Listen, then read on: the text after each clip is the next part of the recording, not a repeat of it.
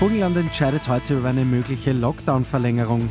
Und Paris und Chelsea stehen im Champions League Halbfinale. Immer 10 Minuten früher informiert. 88.6 Die Nachrichten. Im Studio Christian Fritz.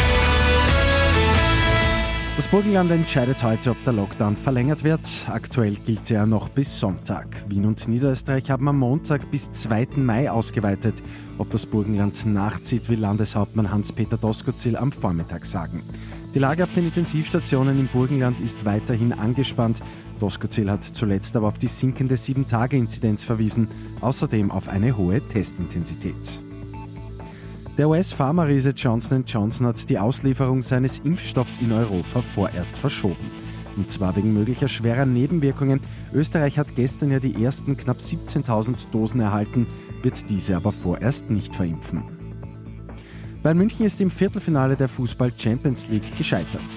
Der Titelverteidiger gewinnt am Abend gegen Paris Saint-Germain zwar mit 1 zu 0, nach dem 2 zu 3 aus dem Hinspiel reicht es für die München aber nicht für den Aufstieg ins Halbfinale.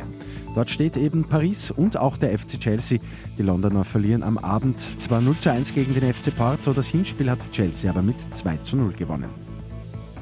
Und der Mineralwasserabfüller Föstlauer setzt ab kommenden Jahr auf PET-Mehrwegflaschen. Die gute Nachricht zum Schluss. Der CO2-Fußabdruck wird damit um bis zu 30 Prozent reduziert. Eine Flasche soll länger im Umlauf bleiben und damit rund 80 Prozent an Material einsparen. Mit 886 immer 10 Minuten früher informiert. Weitere Infos jetzt auf Radio 886 AT.